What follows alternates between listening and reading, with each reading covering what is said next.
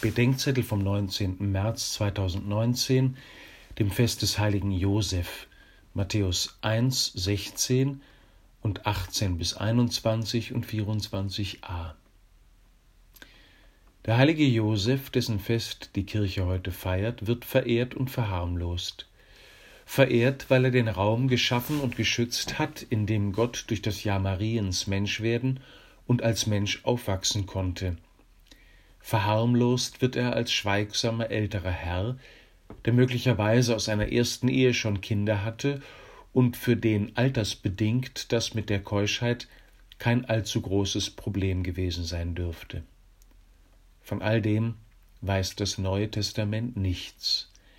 Es sagt uns, dass Josef nach einem inneren Kampf und einer Zusage im Traum Maria geglaubt hat, dass sie durch das Wirken des Heiligen Geistes ein Kind erwartete und sie zu sich nahm.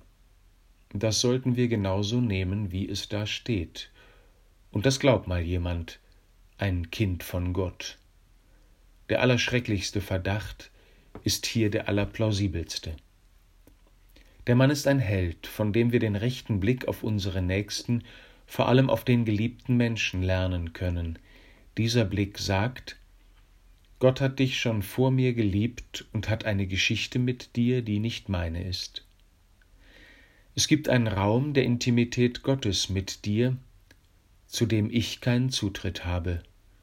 Und du bist eine unverfügbare und unverdiente Gabe für mich und die anderen, derer ich gewürdigt werde und mich ihrer als würdig erweisen will.